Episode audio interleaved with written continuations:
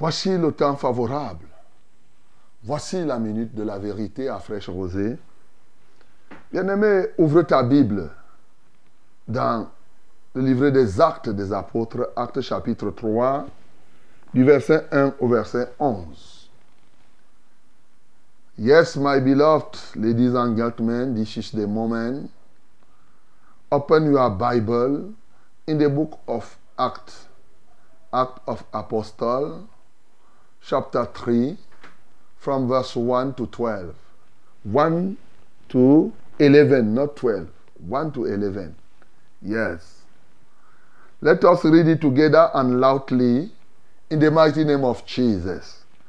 Lisons tous ensemble à haute voix au nom de Jésus-Christ. 1, 2, 3. Pierre et Jean montaient ensemble au temple à l'heure de la prière. C'était la neuvième heure. Il y avait un homme boiteux de naissance qu'on portait et qu'on plaçait tous les jours à la porte du temple, appelé la belle, pour qu'il demandât l'aumône à ceux qui entraient dans le temple. Cet homme voyant Pierre et Jean qui allaient y entrer, leur demanda l'aumône. Pierre, de même que Jean, fixa les yeux sur lui et dit, Regarde-nous. Et il les regardait attentivement, s'attendant à recevoir d'eux quelque chose. Alors Pierre lui dit, Je n'ai ni argent ni or, mais ce que j'ai, je te le donne. Au nom de Jésus-Christ de Nazareth, lève-toi et marche. Et le prenant par la main droite, il le fit lever. Au même instant, ses pieds et ses chevilles devinrent fermes. D'un saut, il fut debout et il se mit à marcher. Il entra avec eux dans le temple, marchant, sautant et louant Dieu. Tout le monde le vit marchant et louant Dieu. Il reconnaissait que c'était celui qui était assis à la belle porte du temple pour demander l'aumône. Et il fut rempli d'étonnement et de surprise au sujet de ce qui lui était arrivé. Comme il ne quittait pas Pierre et Jean, tout le peuple étonné accourut vers eux au portique dit de Salomon. Amen. Bien-aimés, voilà la parole que nous venons de lire. Vous savez, comme le livre des actes des apôtres, c'est les témoignages. Voici donc un témoignage que nous venons de lire, que tu connais certainement, mais je t'avoue, je ne sais pas combien de fois j'ai déjà lu ce texte, mais chaque fois que je lis le texte, je suis de nouveau béni. Et je crois que toi, si tu prends le temps encore pour comprendre, tu vas être béni encore ce matin. Et sois attentif, bien-aimé, et tu verras encore des choses profondes. Voyez-vous, un homme de plus de 40 ans, hein, parce que cet homme avait plus de 40 ans, là où vous le voyez, on le portait depuis, on l'amenait au temple, on le plaçait là pour que les gens passent et on lui donne l'aumône. Bien sûr, à 15 heures, Pierre et Jean allaient à la prière.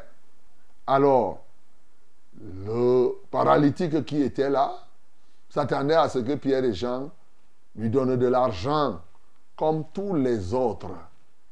Comme tous les autres le faisaient. Et Pierre et Jean arrivèrent. Ils ont commencé. D'abord, l'autre les regardait sérieusement. Et après, ils ont commencé à regarder eh, cet homme-là, le paralytique. Pierre a dit, a pris la parole à un instant donné, il dit, je n'ai ni or ni argent à te donner. je me suis toujours dit que cet homme-là, dès qu'il a entendu cette parole, il pouvait directement être déçu. Mais moi, j'attends l'argent. Tu dis que tu n'as ni or ni argent à me donner. Si c'est ça, moi, je ne vais même. Tu, tu me sers à quoi là maintenant? Ça pouvait monter dans son esprit. Mais il était toujours concentré pour regarder. Pierre dit Je n'ai ni or ni argent à te donner. Ce que j'ai, je te le donne. Au nom de Jésus-Christ de Nazareth, lève-toi et, et marche.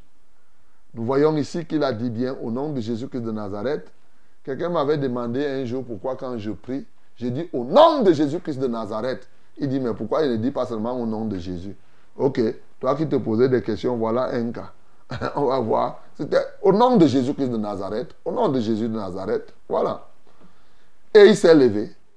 Et c'est comme ça que, bien sûr, il a commencé à marcher, sauter, danser. Là aussi, quelqu'un m'avait demandé que pourquoi on danse à l'église. Je lui ai dit que, bon, voici l'homme là qui a été restauré. Il est rentré à l'église en marchant, en dansant, parce qu'il disait que les David qui dansaient, c'était dans l'Ancien Testament. Je lui dit que, bon, mais celui-ci, c'était pas l'Ancien Testament. L'enfant produit que quand il est rentré, il a trouvé la musique, les gens dansaient, ce n'était pas l'Ancien Testament. C'était un témoignage que Jésus donnait. Donc, euh, le Père avait organisé la fête et il y avait la musique et les gens dansaient. Voilà. Donc, mon bien-aimé, il y a beaucoup de petits sujets comme ça. Quand l'ennemi veut perdre les gens, il commence à aller faire des conduits. Mais le fond de la chose reste, c'est que l'homme avait été guéri. Et c'est comme cela que tous étaient dans l'étonnement. Vous imaginez quelqu'un qui a fait plus de 40 ans je rappelle encore que Jésus-Christ est né, il a fait 33 ans sur terre. Ça veut dire que si on veut bien suivre, il y a de fortes chances que cet homme, bien sûr, cet homme, Jésus lui a fait 30, lui il a plus de 40 ans. Donc, Jésus-Christ passait au temple là, il avait même laissé. Voilà. Il y a de fortes chances comme ça là. Ça veut dire que l'homme aurait pu être déjà, il était convaincu que sa situation va être comme ça jusqu'à la fin. Mais voilà que lorsque le temps de Dieu a sonné, toute autre chose a roulé. Et la faveur de Dieu a été pour lui maintenant. Bien sûr, c'est parce que Dieu fait chaque chose à son temps. L'un des éléments que les gens oublient, les gens veulent que Dieu agisse à leur propre temps. Mais ils ne savent pas qu'il y a des moments où Dieu agit au temps où toi tu veux. Il y a des moments où Dieu n'agit pas autant où tu veux. Il agit en son temps. Mais ce matin, puisque nous avons donné une ligne conductrice dans la méditation, quels sont donc les éléments qu'on retrouve dans ce texte qui peuvent t'aider véritablement à progresser dans la conquête des âmes et les territoires? Voilà la question fondamentale à laquelle on doit répondre. Bien aimé, il y a plusieurs éléments ici. J'en ai listé au moins quatre, quatre et même un peu plus. Peut-être que je parlerai beaucoup plus de trois, mais je pourrais ouvrir la brèche quand même pour parler de la quatrième, si le temps nous le permet. Ici, le premier élément qui me marque, c'est le fait que Pierre et Jean montaient ensemble au temple. Ensemble. Et tout à l'heure, quand on entrait, on a lu le psaume 133. Il est bon pour les frères de demeurer ensemble. Bien-aimés, je veux que nous notions effectivement que si nous voulons être progresser, nous voulons être encore efficaces dans la conquête des âmes et des territoires, il est temps pour toi de vaincre l'individualisme et de vivre ensemble. Hier, on a parlé de la vie communautaire, mais ici, je vais davantage parler, bien sûr, dans la vie communautaire, de la, de la coopération. En fait, j'ai formulé ça comment? C'est que faire toutes choses ensemble et ne faire seul que ce que vous ne pouvez pas faire ensemble. Ah, ah. Voilà. Par exemple, est-ce que vous pouvez aller aux toilettes ensemble pour vous discuter le pot? Non. Voilà un cas. C'est du concret. Donc, il y a des choses que tu peux faire seul. Par exemple, Pierre et Jean étaient ici. Ils ont fait tout ensemble jusqu'au moment où il fallait parler. Ils ont compris que pour parler, il ne fallait pas qu'ils se discutent la parole. Une personne était porte-parole. Mais entre-temps, ils ont fait ensemble. Qu'est-ce qu'ils ont fait ensemble? Ils partent au temple ensemble. C'est ce que la Bible nous dit. Et bien entendu, cet homme les regardait. Il les regardait ensemble. Ils étaient deux. Ensemble, ils ont fixé le regard sur cet homme. Ils regardaient cet homme. C'est ce qui s'est passé. Ils ont fait ça ensemble. Ensemble, cet homme fixait le regard aussi. Oui, maintenant pour parler, il fallait une personne qui soit porte-parole. Mais en plus, ils ne quittèrent point, même quand l'homme a été guéri. La Bible dit que l'homme là ne quittait pas Pierre et Jean. Ils étaient ensemble avant que l'homme ne soit guéri, ensemble pendant la guérison, ensemble après la guérison de cet homme. Et l'homme là a compris. Même entré, quand ils entraient au temple, ils sont entrés ensemble. Et maintenant, l'homme qui a été guéri a joint leur équipe et ils sont aussi entrés ensemble. Bien-aimé, le Seigneur veut nous montrer ici que il est bon, il est urgent que nous puissions coopérer. Nous vivons dans un monde d'égoïsme. Nous vivons dans un monde d'individualisme très capitalistique où les gens, oui, chacun pour soi, où chacun veut faire la chose pour sa propre gloire, où chacun veut faire une chose pour dire que c'est moi, c'est moi, c'est moi. Non, l'œuvre de Dieu ne s'accommode pas de cela. Alléluia. Deux valent mieux qu'un. C'est pour cela que Jésus-Christ, étant sur la terre, a montré ce modèle. Ce n'est pas qu'on ne peut rien faire seul, mais on le fait quand on ne peut pas faire ensemble. Par exemple, comme je suis ici en train de prêcher, nous ne pouvons pas nous mettre deux ici en train de prêcher au même moment. Voilà par exemple une chose qu'on ne peut. Mais vous voyez que nous, sommes, nous formons une équipe ici, mais je suis le porte-parole de cette équipe. Voilà la réalité. Ceux qui sont là-bas, on est ensemble. Chacun joue son rôle. Et c'est ça qui va permettre que vous recevez ce que vous recevez.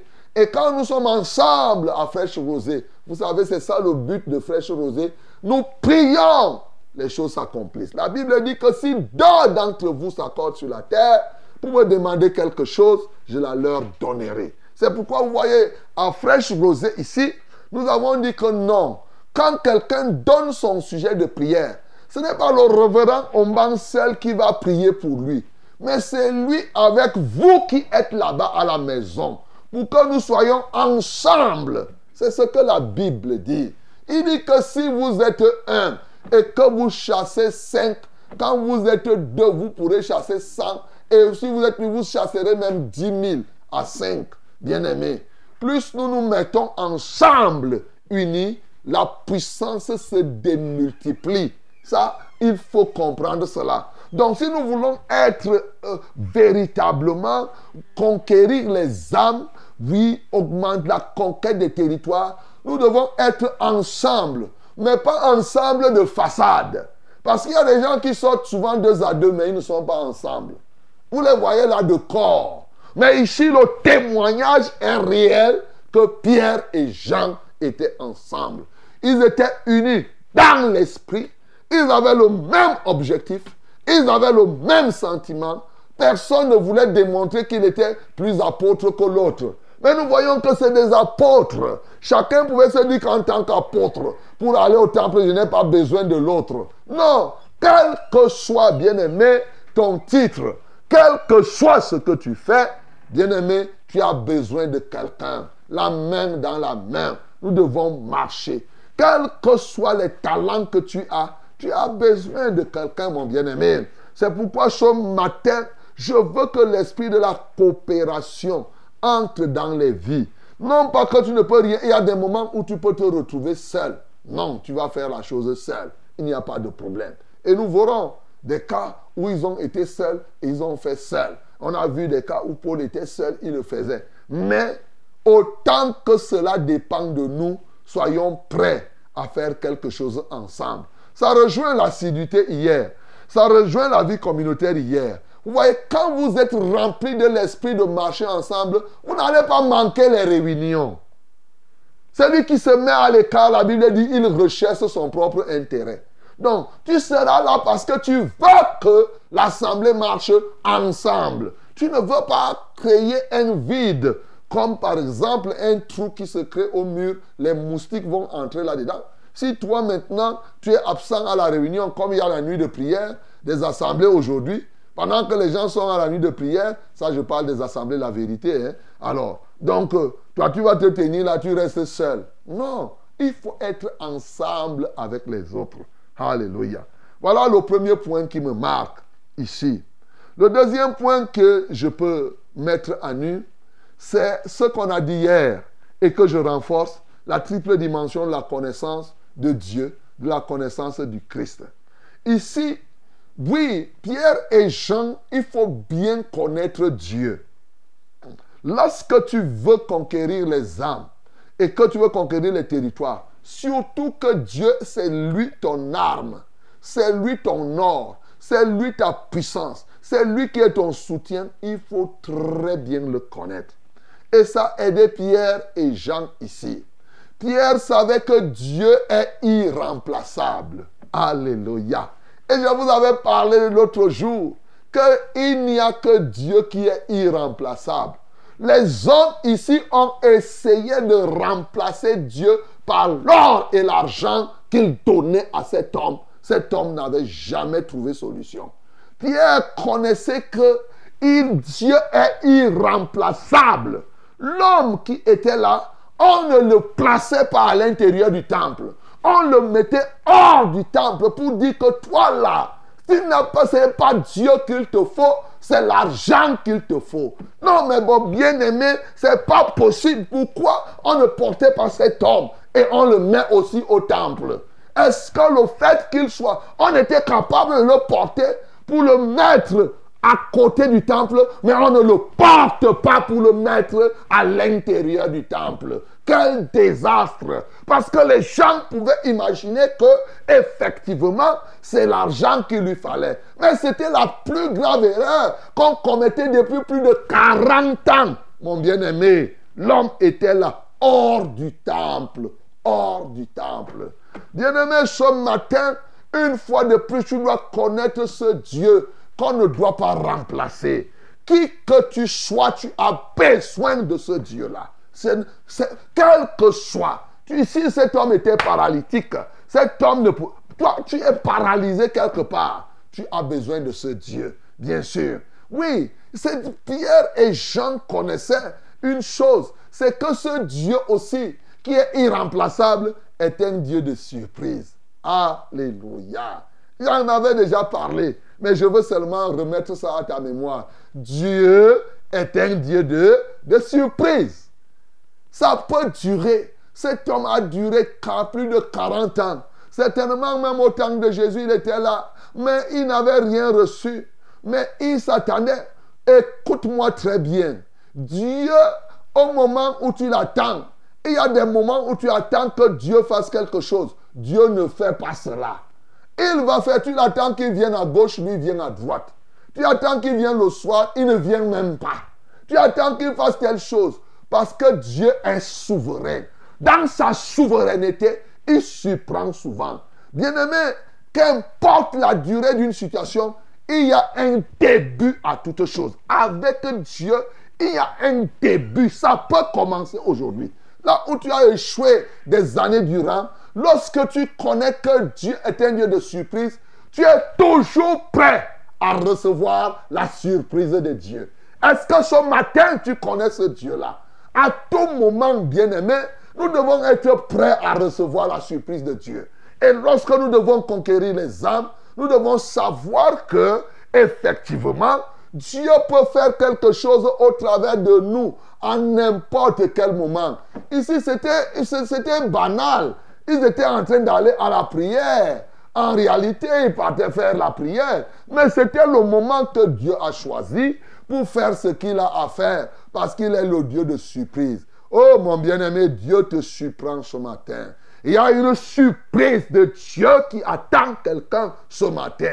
Je ne sais laquelle, mais Dieu peut te surprendre. Là où toi tu t'attendais depuis, peut-être c'est aujourd'hui. Là où tu t'attends même aujourd'hui, peut-être tu n'auras rien. La surprise de Dieu sera que tu peux t'attendre et tu n'as rien. Ça, c'est aussi la surprise de Dieu. Et la surprise de Dieu peut être que tu ne t'attends pas et tu as quelque chose. Il faut connaître ce Dieu-là, bien-aimé. Quand tu ne le connais pas, à un moment, tu risques de te décourager. Tu te dis, oh, j'attendais ceci, j'ai fait ceci, et Dieu ne m'a pas donné, et j'ai fait comme cela, et j'attends. Bien-aimé, non. Dieu ne marche, ce n'est pas toi qui programme Dieu. Dieu est maître de son programme. Il est le Dieu de surprise. Alléluia. Le troisième élément que je veux que tu connaisses ici, et qui pour moi est l'élément, l'un des éléments les plus pertinents, c'est savoir donner aux hommes ce dont ils ont besoin et non ce qu'ils demandent. Savoir donner aux hommes ce dont ils ont besoin et non ce qu'ils demandent. Hmm. Ici, cet homme paralytique demandait le monde. Il croyait que avec l'argent, il pouvait faire telle ou telle autre chose. Bien-aimé, dans la vie courante, les gens nous demandent ceci, les gens nous demandent cela. Et vous voyez, vous continuez à donner des choses aux gens. Et les gens continuent. Pendant longtemps, les gens ont donné l'argent à cet homme. Il a continué à demander, demander, demander. Personne ne s'était préoccupé sur le fait qu'il faut faire qu'un jour cet homme arrête de demander l'argent. Personne n'a pensé à ça. Les gens croyaient que le vrai besoin de cet homme, c'est qu'on lui donne l'argent. On lui donne l'argent. Mais alors que le vrai besoin de cet homme, c'était plutôt d'arrêter de demander l'argent. Les gens n'ont pas compris comme cela. Les gens n'avaient pas compris la nécessité de l'autonomie que désirait qui était dans la vie de cet homme. Les gens n'avaient pas compris comme cela. Donc souvent tu trouves quelqu'un court. Bien aimé, il te demande quelque chose. L'action que nous faisons, c'est soit de donner, soit de refuser. Voilà.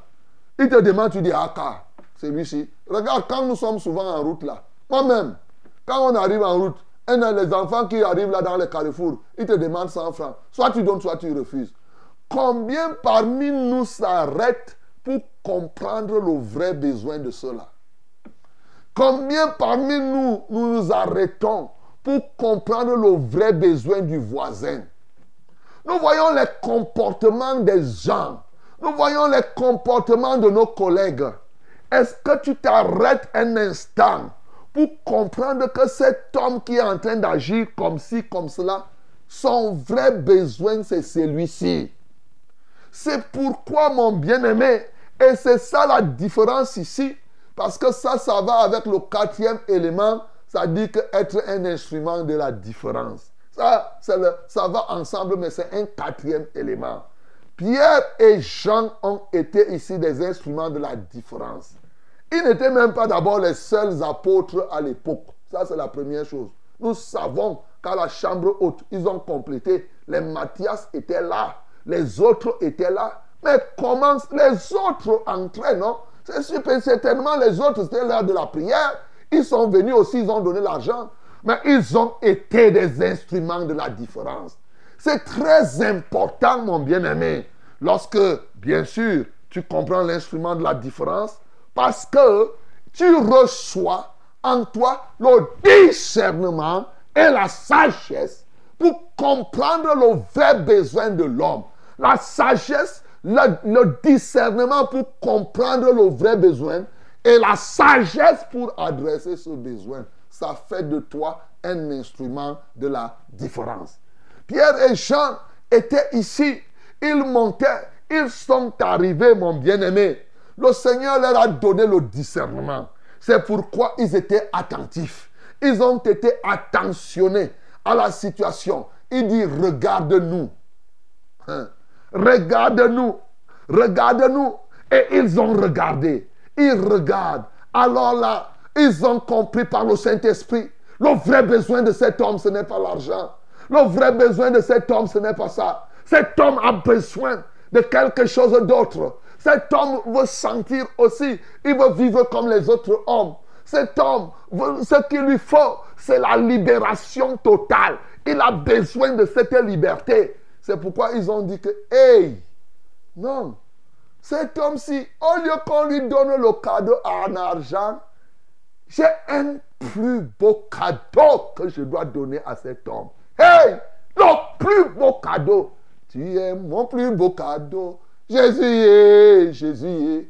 Tu es mon plus beau cadeau. Jésus est, Jésus est. Alléluia.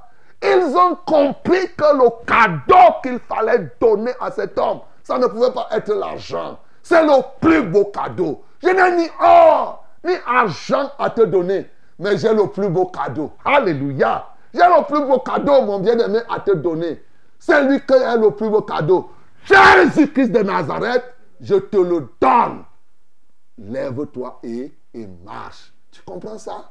Souvent, nous donnons des cadeaux aux gens. Hey, je te donne le cadeau. Tu pars, tu achètes des bonbons, tu donnes. Tu prends ceci, tu prends les yaourts. Est-ce que tu peux réfléchir ce matin sur le plus beau cadeau à offrir à quelqu'un? Le plus beau cadeau qui va satisfaire la personne une fois pour toutes. L'homme recevait l'argent, tu l'avais déjà vu danser un jour. Tu l'avais déjà vu sauter. Vous avez vu quand vous donnez 100 francs à un paralytique, là, il prend, il met il attend l'autre. C'est-à-dire que merci à l'État qu'il attend que quelqu'un d'autre vienne donner. Ça, tu le vois danser. Mais là maintenant, la preuve qu'il a reçu le cadeau qui adressait son besoin, c'est qu'il s'est levé, il a sauté, il a marché, il a dansé, il a loué Dieu, ce qu'il n'avait jamais fait. Bien-aimé, ce matin, oui, il est bon pour toi d'avoir le discernement, d'avoir la sagesse et d'être attentionné pour donner aux gens ce dont ils ont besoin et non ce qu'ils demandent. Vous voyez, j'ai béni le Seigneur parce que nous autres, on souffre ardemment. Il y a des moments où les gens, moi, les gens me demandent l'argent, par exemple. Je me suis dit, est-ce que Jésus-Christ passait le temps à partager l'argent à tous ceux qui étaient autour de lui? Les gens me voient, c'est vrai, ils savent qui je suis, mais je n'ai pas d'or et d'argent à te donner. Des moments où quelqu'un vient et dit que je dis que non, si tu veux la prière, je vais prier. Il est déçu. Il est déçu parce que je veux lui donner quelque chose qui va rester. Lui, il veut l'argent. Il veut l'argent. Bien-aimé, il te faut du courage pour donner aux hommes, non pas ce qu'ils veulent, mais ce dont ils ont leur vrai besoin. C'est vrai, ce n'est pas évident. Dans Actes des Apôtres, on verra. La Bible nous dit d'ailleurs, surtout dans Romains, que nous ne savons même pas ce qu'il convient de demander. C'est-à-dire, identifier nous-mêmes nos propres besoins, ce n'est pas évident. Les vrais besoins que nous avons. Identifier encore plus les besoins des autres, les vrais besoins des autres, ce n'est pas évident. Il n'y a que le Saint-Esprit qui peut nous y aider. Bien-aimé, ce matin, deviens donc cet homme qui reçoit le discernement, mais aussi la sagesse. Quand ils ont compris le besoin, ils ont eu la sagesse. Mais reçois aussi cette grâce pour être un instrument de la différence qui constitue le quatrième élément. Et bien sûr, reçoit aussi la sagesse pour pouvoir apporter les plus beaux cadeaux aux gens au lieu de leur apporter des cadeaux selon ta propre pensée. Que le nom du Seigneur Jésus-Christ soit glorifié. C'était le flash, le flash évangélique. C'était le flash évangélique.